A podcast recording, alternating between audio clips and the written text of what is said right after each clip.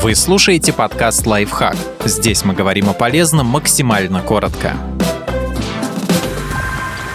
Что делать, если чешутся уши? Помочь может обычное детское масло. Вот наиболее распространенные причины, почему уши начинают чесаться.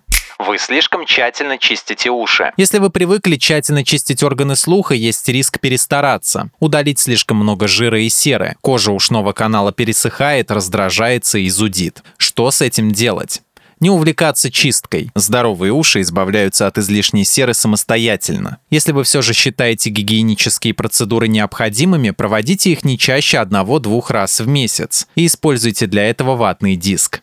У вас серная пробка. Иногда сера, скопившаяся в ушах, не может выйти наружу. Причина этого – какое-то препятствие в слуховом канале. Возможно, в ухо попала вода или есть воспаление, сузившее проход. Что с этим делать? Лучший вариант – заглянуть к лору. Врач выяснит причины возникновения пробки и удалит ее. Чаще всего на это уходит буквально несколько минут.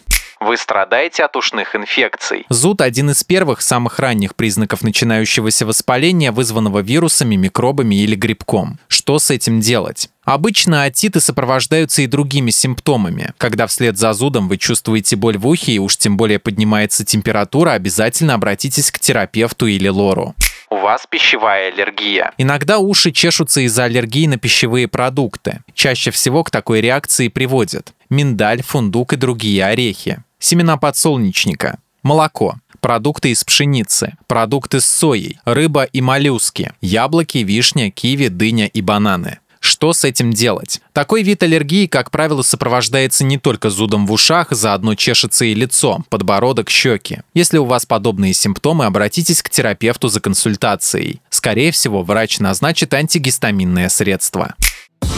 Подписывайтесь на подкаст «Лайфхак» на всех удобных платформах. Ставьте ему лайки и звездочки, оставляйте комментарии. Услышимся!